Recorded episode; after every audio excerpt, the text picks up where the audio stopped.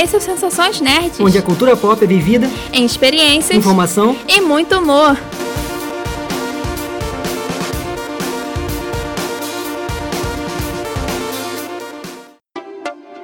E aí, pessoal? Eu sou a Beta. Eu sou Fabrício Gnomo. E no programa de hoje vamos falar sobre mascotes na indústria dos games e seu desaparecimento. O assunto de hoje foi sugerido pelo nosso ouvinte, que deu um feedback pra gente, falando que seria interessante a gente falar sobre eh, mascotes. E a gente vai falar sobre esse ouvinte no final também do programa e falar como que você pode dar esse feedback pra gente no final. Para explicar melhor para você que não entende muito bem o que é um mascote, um mascote no sentido que a gente vai falar é um personagem que representa o que a marca quer passar, o público-alvo que ele quer atingir, a empatia que ele pretende causar no consumidor. É isso que a gente, é, são essas definições que a gente está usando para poder definir o um mascote que a gente vai comentar nesse programa. É a cara da empresa, né? É a cara que ela quer passar para o público, Sim. né? A gente acha importante falar sobre o primeiro mascote, que é o Pac-Man. Ele é bem antigo e ele foi considerado o primeiro mascote dentro do, da indústria dos games, do mundo nerd, por assim dizer. É, o Pac-Man é da Namco e ele, é, se não me engano, tá completando 40 anos já, né? E é engraçado são as descrições: mascote amarelo, rechonchudo e guloso da Namco. Esse que é o. que são as características dele. Errado ele é considerado... Tá, né? É. Ele é considerado um dos marcos né, da história dos videogames, né? Pelos anos lá, dos anos 80. E, e provavelmente um dos principais é, ponte, né, uma principal ponte para o fliperama entre os fliperamas e os consoles, né? E o criador dele, né? Vou adiantar um pouquinho do, falar um pouquinho do Pac-Man, que ele é o Toru Yotani. E aí, como eu tava falando, né? Ele é, ele trouxe conceitos, inclusive do power up aí do que os personagens todos todos têm, né? Hoje, né? De ficar mais forte, aquele negócio assim, com aquele ele ficava transformava o Pac-Man mais forte também e tal. Então ele acho que é o primeiro mascote, né, da indústria, né, dos videogames mesmo, da Namco e não de um videogame em si, né, Bia? Sim. É, e agora a gente tem os que a gente considera realmente os mascotes que representam o que, que a gente quer falar sobre mascotes, que são o Mario e o Sonic. Primeiro o Fabrício vai falar sobre o Mario, que é o mais antigo e que está alto até hoje. Eu, eu, quando a gente decidiu, como a gente estava pesquisando sobre, sobre os mascotes, né, um pouco mais, é, eu acho que são os dois principais, né? E para mim é legal de, de falar um pouco, né? Porque esses, esses personagens eu né, vivenciei assim, na época dos videogames mesmo, tal. E eles tinham uma força, tanto o Mario quanto o Sonic, né? É uma força gigante, né? E não é à toa que estão aí até hoje, né? E o, no caso do, do Mario, ele é ele foi desenvolvido por Shigeru Miyamoto, que é o dos mais lenda da Nintendo lá, e o outro cara que eu não sabia, que é o tal do Gunpei Yokoi, que é outro que eles juntos criaram né, o conceito do Mario. E assim, o que é engraçado é que ele não tinha o, o Mario que a gente né, que a gente, a gente vê, ele tem um chapéuzinho e um bigode, né? Mas isso ele só foi feito desse jeito porque era difícil desenhar caber, é, desenhar o formato mesmo, né, do, do rosto ele não teria isso não, por causa do gráfico do Nintendo, é. Por causa do Nintendo na época. E aí ele colocaram um cabelo lá e o, e o, e o bigode e o chapéuzinho pra você. para poder no, no, não ficar sem, né? Não ficar difícil de. de pra ficar mais fácil de montar, né? Tal. Então já começa por esse ponto. Mas. É, ele foi. Ele na verdade é original de 81. Que é o, o, o Mario apareceu a primeira vez né, no, como Jumpman no jogo do Donkey Kong. E aí entra aquela, aquela ideia, Donkey Kong que é o Donkey Kong, tá dentro do Donkey Kong Country também, né? Eles, os jogos praticamente estão interligados de, né, no futuro. E aí ele era o nome era Jumpman do, dele e ele era o marceneiro. Ele não era encanador. e, e aí ele mais alguns aninhos depois aí, né, de 81 para 83, ele foi lançado o Mario Bros só para fliperama, né? E sim, já o Super Mario em que ele enfrentava lá não, os personagens, não tinha, não tinha muito a ver com o conceito do, do Mario depois. E aí depois veio o Super Mario Bros. lá de 85, já pro Nintendinho, e aí explodiu, né? né, como personagem, aí virou é, filme depois, virou boneco, virou, né, virou tudo, né, Beto? Ele praticamente depois virou todo, todo, tudo que é coisa de, de, na indústria dos, dos jogos, na cultura pop em si, tava lá o Super Mario também, entendeu? Então ele. É, ele meio que dominou o mundo. É, de 80, dos anos 80 e anos 90, ele foi esse, esse personagem, entendeu? Então, assim, eu considero o Mario, né, o personagem. E aí, quer dizer, depois é, tem o grupo também, né? Luigi, né? O irmão. É, não, não, Luigi não é o Mario Verde, né? Porque teve, teve uma época que todo mundo falava assim, ah, o Mario joga com o Mario Verde aí, que ninguém sabia o nome do Luigi. E tinha um L na, no chapéu dele e falava, porra, mas quem é esse cara aí? É o Luigi. Só vinha na, na capinha do jogo do Super Nintendo lá pra dizer quem era, porque a pessoa chamava de Mario Verde. Olha só, Mario Verde, cara. Que heresia com o Luigi, sacanagem. Mas ele realmente depois né, ele virou um personagem que eu acho que a Nintendo, no caso, eles cresceram, né? A Nintendo cresceu junto com um personagem que ela manteve. E tem aquele ponto dele ser mais infantil, né, E esse é um ponto que eu acho que é, é importante de, de frisar porque quando a gente for falar do Sonic, a gente vai ver o, o que a proposta foi, né, foi um pouco diferente. Mas o Mario em si, né, eu falei mais ou menos alguns, algumas coisas que aconteceram com ele, né, alguns...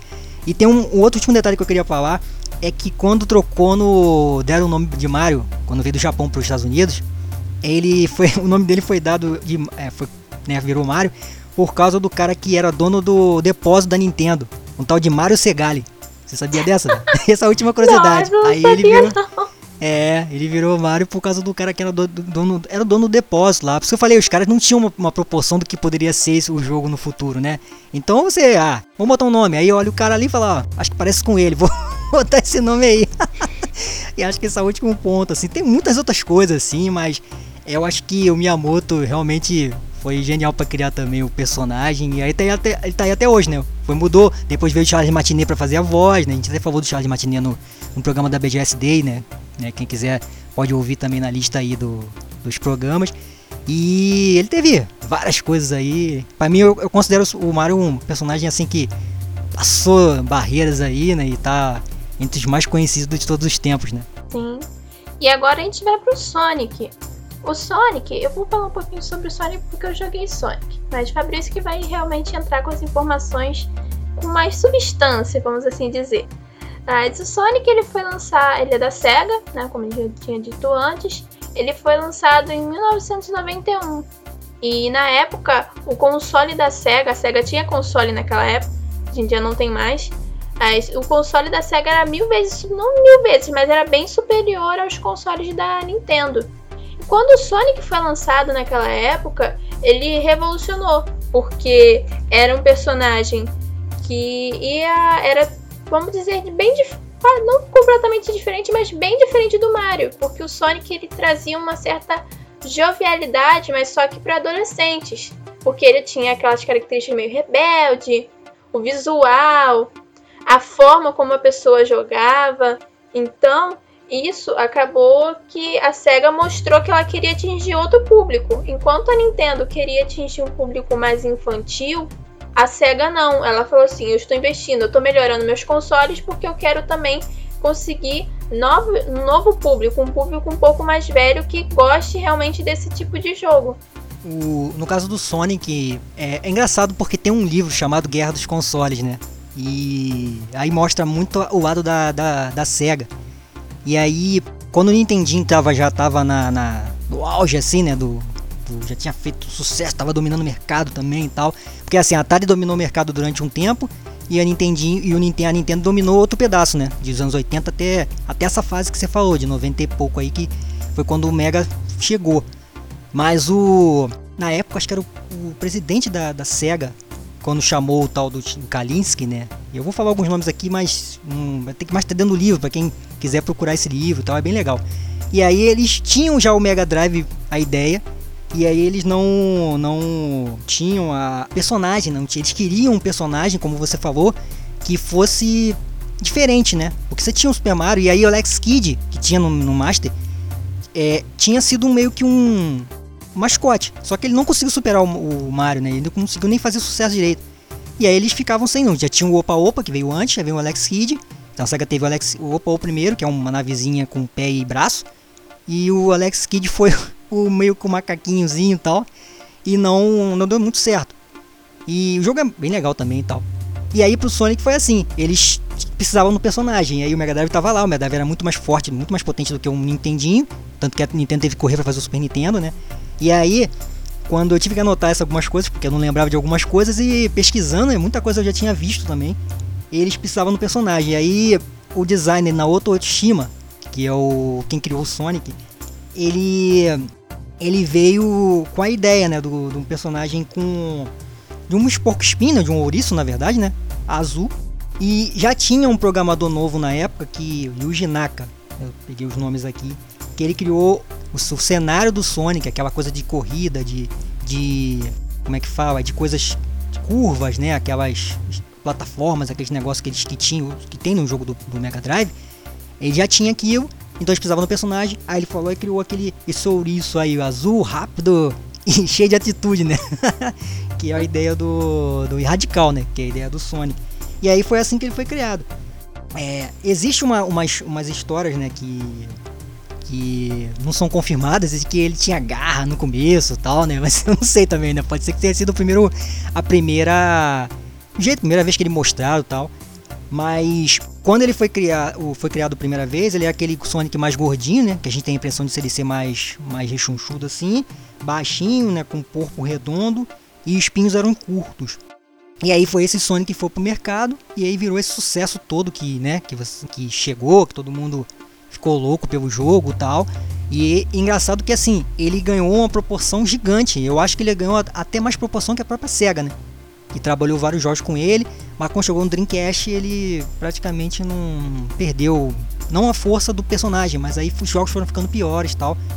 E só que o conceito de uma coisa mais jovem, como eu falei que o Mario tinha sido uma coisa mais infantil, o Sonic tinha essa coisa mais jovem, tanto que chegou no Sonic Adventures do próprio Dreamcast, o Yuji Uekawa, que é outro designer, criou aquele Sonic que a gente chamava de Sonic moderno, né? Que é o Sonic com as pernas mais, mais longas, ele mais alto um pouco, com um espinho um pouco mais, maior, né? Então assim, os olhos com os olhos verdes, né? Que no Sonic o outro não tinha, né? Era uma coisa diferente, assim, mais simples.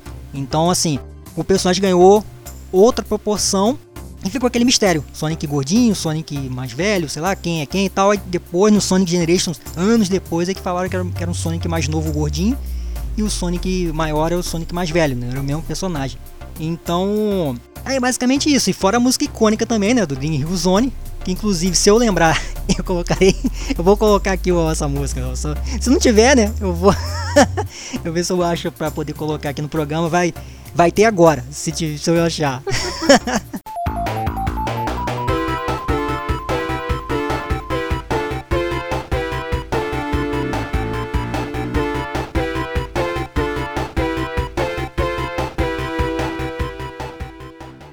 Aí ele ganhou, ganhou uma proporção gigante, né? Assim, de marketing e de tudo. E eu acho que ele foi. Passou a cega, né? De, de conhecimento, né? De, de ser conhecido, de ser popular. Tanto que ele desbancou o Mario durante né, um bom tempo, assim. Como personagem desse jeito, né? Mais, mais famoso e mais próximo da, da galera mais velha. Até você falou, né, Beta? Você comentou comigo antes da gente fazer o programa do negócio da, do, da SEGA é ser um pouco, tem a questão do sangue do Mortal Kombat, não é? Sim, que é, rolou a polêmica depois do Sonic ele foi lançando mais jogos, aí surgiu o Mortal Kombat, que tinha tanto na Nintendo quanto na, no, no Mega Drive da Sega.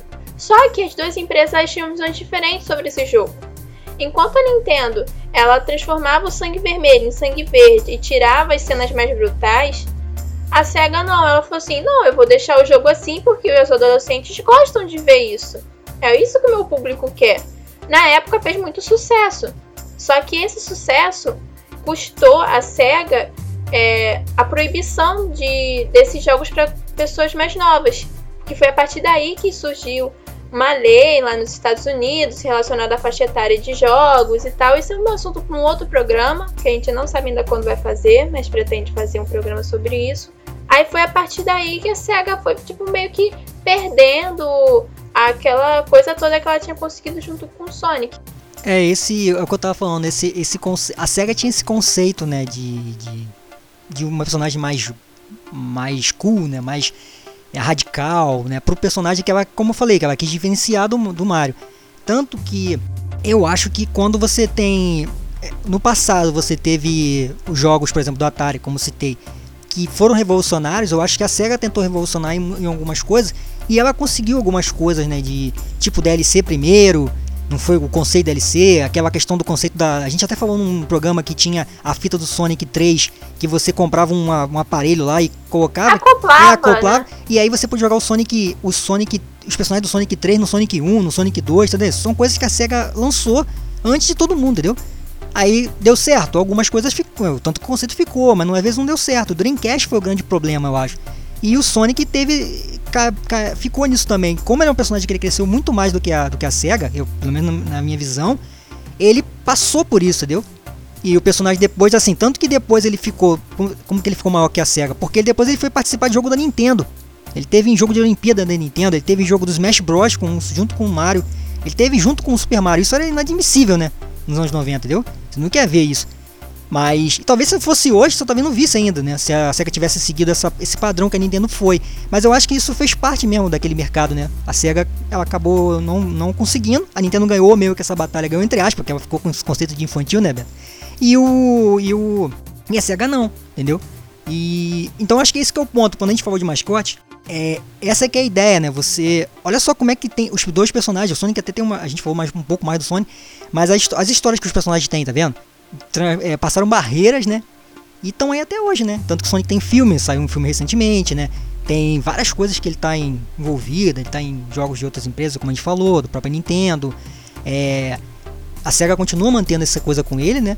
Mas é, é, um personagem que passou uma barreira por causa do estilo mesmo, acredito que seja esse estilo. E eu acho que a música e o aquele coisa de velocidade, como se for que jogou o Mega, quando eu joguei o Mega eu, né, durante algum tempo, eu não tive um Mega Drive em si, tive o Master System, mas tive um Super Nintendo. Mas o Mega Drive quando eu jogava, o que, que era maneiro jogar no Sonic? A velocidade, cara. Você poder correr com o personagem. E aí quando eu fui jogar depois o Sonic Generation recentemente, é, você vê que aquele negócio da velocidade e tal era muito, é muito legal. Esse conceito é uma coisa que o, o Mario não tem. Entendeu? Até pelo estilo de personagem de outro, né? Então, então assim, esse. Acho que é quando a gente fala de mascotes, eu acho que é isso, né? Você pega essa ideia, essas ideias de coisas que eles passaram, de que eles representaram para o mercado e para a indústria e para as empresas também, né? Então é mais ou menos isso, assim, o Sonic acho que esses são as grandes são os pontos que eu acho que eles são são que é importante.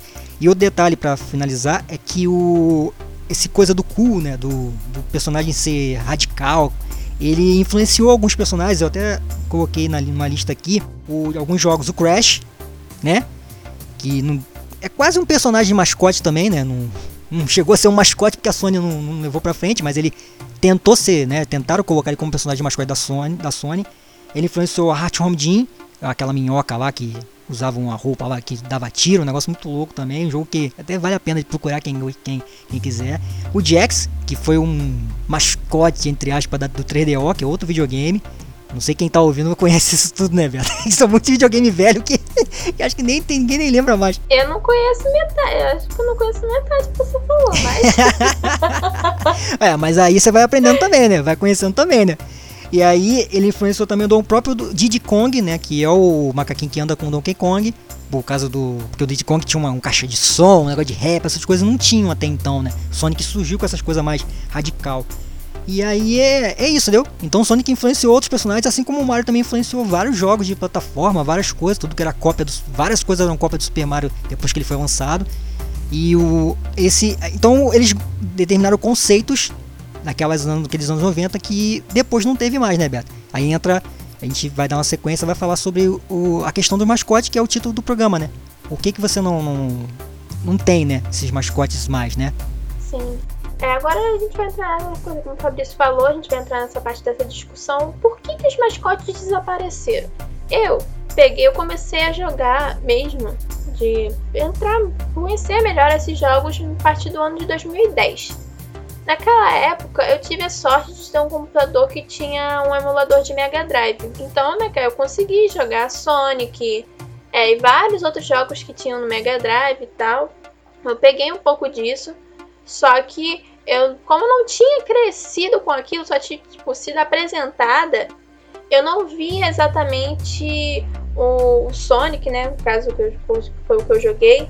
como um mascote com a definição que a gente viu. Tipo, eu sabia que o Sonic era da SEGA.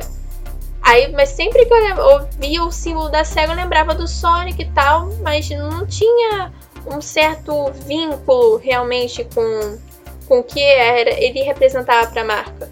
Era simplesmente um, um personagem, para mim, naquela época, era simplesmente um personagem que tava lá e que era de uma determinada empresa. Que eles tinham feito o jogo. Era uma coisa, vamos dizer, banal. Só existia ali e ponto. Então eu acho que é muita gente da minha geração pra cá, elas não têm essa coisa, essa experiência com mascotes dentro de jogos, dentro dos consoles.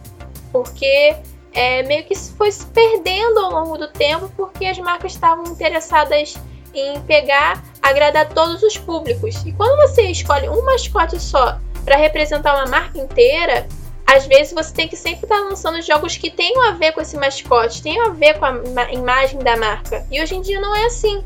Hoje em dia as empresas elas podem é, lançar tanto jogos infantis, quanto jogos mais adolescentes, quanto jogos mais adultos. Não tem uma limitação. Acho que esse foi um grande ponto para esse desaparecimento dos mascotes, não eles não ficarem mais presos a algo que fosse representar eles. É, eu acho que quando você pega pega os personagens, por exemplo, a gente falou de, de três especificamente, mas ficamos do Sonic e Mario porque eu acho que são representam mascotes mesmo, né? tanto que eles ficaram durante é, praticamente mais de uma década. É, quando você pega, por exemplo, alguns personagens, ah, Master Chief lá para Microsoft, né, do Halo, aí você pega, sei lá, o Snake lá do Solid Snake do pra, pra Konami, do Metal Gear. É, vamos ver se eu lembro de mais algum aí. Ah, o Crash, que não foi da Sony em si, né, mas quase virou um mascote ali. Sei lá, esses personagens, é, tem isso que você falou, eles não poderiam, eles poderiam focar naquele ali, mas um, você, o mercado foi mudando, né? E aí você não tinha mais essa essa coisa de, de ter outros personagens, é, de você ter um personagem só. É, se você levar, levar em conta a Nintendo, a Nintendo teve. Um, só que a Nintendo fez todo um marketing para pro, pro Mario, mas ela teve os Don, o Donkey Kong, o Legend of Zelda, o Link, né? Que acabaram também tendo nessa, tendo essa, essa, tendo essa força também. Só que o Mario foi teve um marketing gigante, assim como a Sega fez um marketing também com o Sonic. Então esse, essa questão do marketing eu acho que foi o grande ponto. E aí você dava um marketing maior, uma parcela maior de marketing para o personagem que você que era o seu carro-chefe, né? E os outros você mantinha também com a mesma ideia ali. Tanto que Donkey Kong foi outra empresa que fez, foi a Rare. E aí você foi ramificando algumas coisas, mas o personagem principal é ela que controlava, entendeu? Ela que fazia os, os jogos e tal. Então acho que tem um, muito desse ponto, né? É, no meu caso, eu, eu cresci é, nos, nos 90, então 94 ali e tal, que foi quando surgiu o Super Mario World ali, né? Um pouco antes ali. É, então assim, foi nessa fase, o Mario já, tá, já tinha um nome. E o Sonic também, né? De certa maneira, já estava ali, já tinha um pouco, anos um pouco, o Mario já tinha lá de 80 e pouco, mas foi mudando. Então você vê, é, eu peguei ele já numa, já numa terceira evolução. E mesmo depois, né, passando um pouco mais dos anos ali, 98, 99, você continua isso, entendeu? Depois é que foi acabando. Então, assim, eu peguei essa fase dos mascotes muito forte, tudo era com, com os mascotes. Então, eu lançava um negócio, tinha lá, Mario. A SEGA lançava alguma coisa, Tectoy aqui no Brasil, Sonic, entendeu? Então, assim, depois isso foi acabando. Então, o que você falou, é, não tinha mais porque você você tinha tem um jogo no momento, você coloca aquele personagem para ser o, o carro-chefe, entendeu? Google of War, né? Tinha lá God of War aparecendo como personagem ali naquele momento, entendeu? No caso da Sony, entendeu? E depois tal. Então assim, é mais a questão do o marketing passou a ser no videogame em si e o personagem que tivesse mais relevância naquele momento ali, entendeu?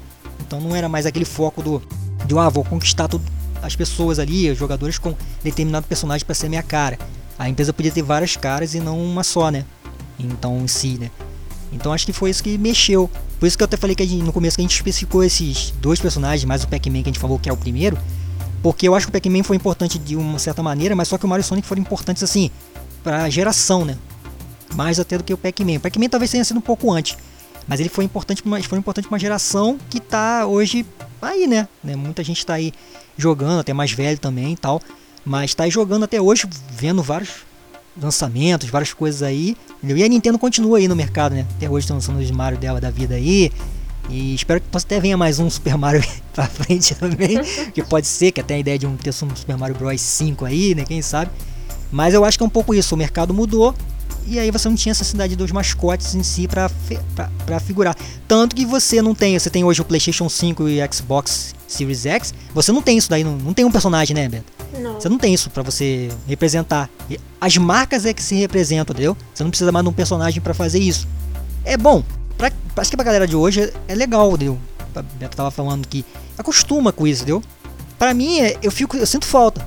Eu até vi um, um vídeo falando sobre o Crash que era isso. Porra, Crash podia ser um, ter sido um mascote. Então eu pensava quando ele lançou que o Crash podia ser o mascote da Sony, né? Falei, cara, ele vai ser o mascote da Sony daqui a uns anos, né? Vai passar uns 10 anos, 15 anos e vai estar lá. E não teve. Ele hoje é um personagem que a Sony tem ali, lançou o personagem, não dela, né? Mas é, que lançou ali, lança, lança alguns jogos e acabou.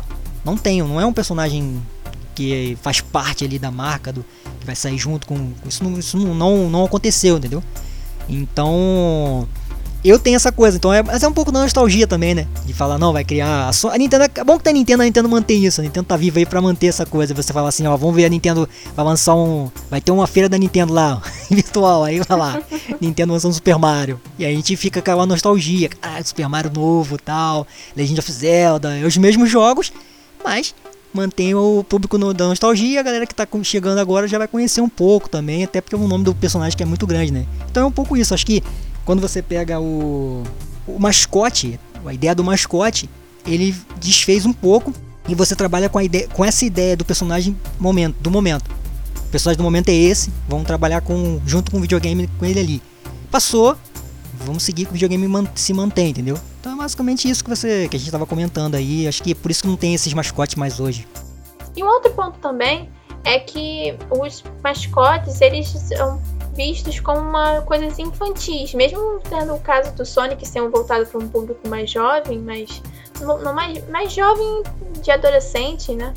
Mas é coisa sempre a a criança que precisa de ter um, ter um bonequinho representando tal marca para ela entender o que é aquilo.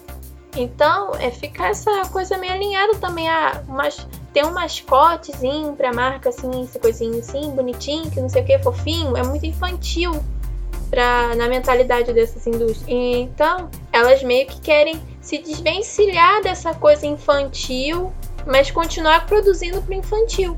É sim, eu acho que a Nintendo mantém fazendo, ainda, ainda faz isso, né? Acho que a Nintendo ela não, ela não tirou esse conceito, né? E a, a Sega pôs esse conceito na Nintendo, né? E ela mantém. Eu acho que, na verdade, eu acho que é isso que mantém a Nintendo até hoje, né? De, de, vendendo, a nostalgia, a galera que chegou depois, os jogos sendo family friend, né, velho? Você até comentou isso. É, eu tava comentando isso antes de a gente, de a gente fazer o programa aqui, né? Que tem esse conceito também, né? Então, a família, a Nintendo praticamente sempre teve isso e ela mantém. E talvez isso seja bom pro mercado, porque diferencia das outras coisas, né? Das outras empresas, entendeu? Você ter essa, essa uma empresa separada, por mais que ela não tenha, não esteja brigando no mercado em mas a Nintendo tem muito, muito dinheiro também, né? Ela tem, ela tem um Pokémon, né, cara? Então, porra, você vai é. lançar um Pokémon. Isso... Mais uma fonte de renda é, a gente infinita. Nem, a gente nem falou do Pokémon. O Pokémon não é nenhum mascote, mas ele. A Nintendo tem um Pokémon já há anos aí. Game, nos Game Boys, no, né? E aí, porra. Nintendo tem. Esse, isso aí é um caminhão de dinheiro também, né? Que ganha, entendeu? Então, assim, a Nintendo não sai do mercado por isso, porque ela manteve alguns personagens e esse conceito de família mesmo, entendeu? Pro Mario Kart, é, aquele tal de que é Paper Mario, esses joguinhos, entendeu? Que se você mantenha o mesmo, mesmo esquema, Smash Bros, que eu acho que é um grande sucesso também de luta, que você tinha. Onde você vai ver uma luta entre, entre, super, entre o Mario e o Solid Snake do Metal Gear, cara? Eu já, já joguei isso, que é uma coisa totalmente surreal, assim, Sonic contra o, cara do Metal Gear. E tinha uns personagens assim que são muito loucos, assim. O Super Smash Bros. é uma junção de, de um monte de personagens de empresas assim que você nunca vai imaginar, entendeu? Então ela consegue criar conceito. E fora que eu acho que a Nintendo ela foi muito criativa, né? A gente falou da SEGA ser a, a empresa que revolucionava muitas coisas. A Nintendo foi criativa, eternamente criativa. Até hoje ela é, entendeu?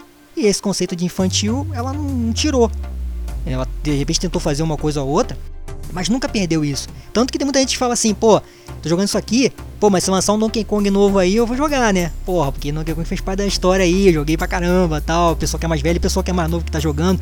Pega um jogo desse também às vezes e é um jogo um pouco diferente e, e traz a marca que jogou. Por exemplo, você pega um Sonic novo que você jogou Sonic no Mega Drive, né? Aí pega um Sonic novo, você tem a oportunidade de jogar, tu vai querer jogar por causa do, porque é Sonic, entendeu? Você fala, ah, tô com o Sonic aqui, ó, caraca, maneiro tal. Pra relembrar um pouco do, do Sonic Generation, se você joga, você relembrar várias coisas do Sonic porque tem as fases, as fases antigas a ideia das fases antigas com o Sonic clássico, entendeu? Então, pô, você joga você fala assim, caraca, mal, até a música é repaginada, mas tem aquela aquele quesinho da música original na, no Sonic clássico, porra. E você, você fala, caramba, então tem esse negócio, entendeu? Que eu acho que é o que o Nintendo faz. Então essa coisa do infantil, a Nintendo mantém. As outras empresas não, mudaram. Quando tem uma coisa mais infantil, é um jogo que sai ali, tal. A gente até falou de um jogo aquele tal de Bugs Next, né? Que a gente comentou pra caramba, ah, o jogo vai ser. Mas o jogo tem essa cara, talvez ela seja pra um público assim, por mais que seja um conceito meio louco, mas talvez seja para isso, entendeu? Só que o pessoal. Meio não, né? Completamente louco. É, mas eu tô falando assim, talvez o pessoal não entenda isso. E, e, a, e a, é, tanto a Sony quanto a Microsoft às vezes tentam é, tentem puxar para esse lado em alguns jogos. Só que hoje não, não, não tem como elas fazerem só isso, entendeu? Porque a Nintendo domina esse meio que esse mercado, né? Entendeu? Então assim, é, acho que entra nesse conceito do mascote isso. A Nintendo consegue montar, de repente, lançar um mascote novo se ela quiser. Vai conseguir pegar? Aí vai ter que ver. Mas ela consegue lançar alguma coisa. Agora, a Sony e a Microsoft aí já é mais difícil. Tem que, talvez ela não seja, não seja o que elas queiram fazer. Apesar de que eu acho que é, as propostas hoje elas mudaram bastante, né? Por geração que vai tá, que tá chegando aí, entendeu? Então a gente vai ver como é que vai ficar para frente. Não o mascote em si, né? Mas a ideia de jogo, né? A ideia de, de mercado mesmo. Mas a Nintendo mantém. Então a Nintendo mantém forte essa coisa do. De seguir como family friendly, como, como os mascotes, entendeu? Com aquele negócio todo. Mas ter isso de novo é muito difícil. Eu concordo com o que você estava falando. Fica uma coisa meio infantil mesmo e acho que o mercado hoje não tem essa, essa coisa, né? Agora chegamos ao fim do nosso programa. E, como prometido, é, Fabrício, fale qual foi o nome da pessoa que nos indicou esse tema de hoje. Foi o Johnny, do canal Final Quest, né? Ele, falei com ele essa semana também, né? Ele voltou lá fazer os vídeos live e tal. E ele tinha falado esse, esse, esse tema num, numa, num comentário, né? E a gente trouxe. E aí eu achei muito legal também, porque a gente já queria meio que falar sobre algumas coisas de jogos antigos também e tal. Assim, então foi ele que deu a ideia. Então, de onde estiver escutando aí, abração pra você aí, seu conteúdo. Bom ter voltado a fazer os, os vídeos, fazer live agora, tá jogando lá o King. Acho que é Kingdom, Kingdom Hearts, né? Lá, o jogo lá no canal dele. Então, vai ouvindo aí, abração pra você aí que tá aí, o tema tá aí na, na, na mesa aí. Então, cara, muito obrigada mesmo. Muito obrigada pelo feedback pra gente. E Falando nisso, tem muita gente perguntando aonde eu faço feedback. Muita gente não, né? As pessoas que são amigas do Fabrício. Mas enfim, você pode fazer o feedback pra gente a partir do nosso Instagram, que eu sempre divulgo aqui no final do, do programa, no Instagram do Sensações Nerds. Você pode mandar um, uma DM pra gente, pode comentar em alguma imagem. Então, você pode entrar em contato com a gente por lá. É o nosso canal principal para vocês terem acesso a gente e a gente ter acesso a vocês também. Então, acho que esse foi dado o recado de como vocês fazem, fazem feedback. Então, aproveitem esse, esse tutorial e façam feedback. Falem pra gente o que você, mais vocês querem ver aqui no nosso programa. A gente já tem mais um programa já no gatilho com outro feedback que foi dado que eu não vou dar spoiler, mas já tem um feedback também que, me, que deram pra gente sobre um tema que a gente vai fazer mais pra frente. Mas é isso, você, quanto mais vocês puderem contribuir com, a sua, com as suas opiniões, melhor o programa vai ficar. Então vamos lá, finalzinho, redes sociais. É, siga a gente nas redes sociais, arroba snn.nerd no Instagram. Veja o nosso, nosso blog no www.sensaçõesnerd.blogspot.com não esqueçam também de acessar as redes sociais do arroba GeekKong no Instagram, Twitter, Facebook, onde você for conseguir achar o GeekKong e o site www.geekkong.com.br. Então, Fabrício, mais alguma consideração antes da gente terminar nosso programa? É, eu queria só só falar de um, de um vídeo que eu assisti no YouTube que é do, do Atari, né? Atari Game Over que conta um pouquinho do, do misterioso enterro das chitas do, do ET, do jogo do ET, que é muito legal. E como a gente tá falando de mascote, assim, essa, essa história não é mascote, né? Mas é uma história legal de desenvolvedores. E para vocês poderem, quem, né, quem quiser ver, procurar no YouTube, é um. Conta um pouco de como que essa indústria começou, né? Entendeu? Como é que eles olharam pra. pra como que a Warner começou a acabar com os. com o mercado, não, tô brincando. o, porque a Warner estava envolvida com a Atari, né? essa história é muito doida. A gente pode, né, pode falar sobre isso, de, né? Só para poder vocês poderem sair, entender um pouco sobre isso, é muito legal. Mas assim, é um documentário legal. Não, na verdade é um vídeo, né? Não chega a ser um documentário. Sei lá. Aí você tem lá no YouTube, então é muito legal essa coisa do, desses mistérios e como, né, como isso passa os anos e as pessoas ficam aquelas lendas, né? Acabou. Eu não vou deixar spoiler, né? mas quem quiser ver, vai depois pode, se quiser comentar, vai falar com a gente. É, e é muito legal essa conta um pouquinho da história dos videogames também, de como que surgiu isso, tal, para depois surgir essa parte do Mario e do Sonic que a gente estava falando que veio depois. Então eu queria falar, passar esse, essa dica aí e mandar um abraço aí para todo mundo que tá ouvindo, né? E para pessoa se cuidar, como sempre, né? E e que as coisas vão, vão melhorando aos pouquinhos. Acho que é só isso mesmo que eu tenho pra falar hoje. Sim. E ah, também tem um recado para dar. A gente vai passar a gravar todo sábado, então talvez o programa não. A gente não consiga lançar o programa nos domingos. Então talvez o programa passe de ser, de ser lançado no domingo para ser lançado realmente na segunda, porque também a gente vai voltar às aulas, mesmo que online. E o dia que a gente vai ter a folga dentro da semana não vai ser mais o dia que seria hábil para a gente conseguir fazer um programa sem estar tá muito longe do dia de lançamento, muito perto do dia de gravar, enfim. Acho que vocês entenderam. Então, dá esse recadinho antes de terminar. Pode mudar o dia do, do lançamento do programa, mas a gente vai continuar fazendo o programa. Podem ficar tranquilos. É, o programa ou sai no domingo ou sai na segunda, né? Pra deixar claro aí, porque pode sair um outro dia, pode sair no domingo também, né? Dependendo, vai depender. mas enfim, entre esses dois dias, mas ele vai sair. Mas então, é isso, gente. Esse foi o programa de hoje. Até o próximo programa e valeu! Valeu, pessoal!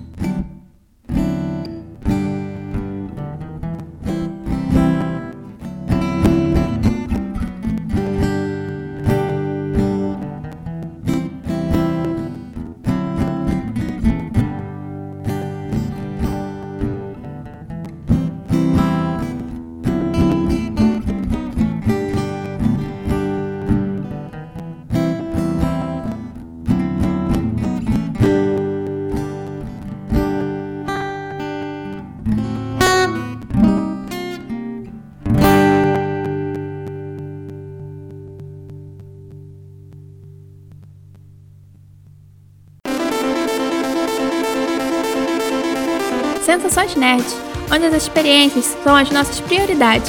Oferecimento GeekCon.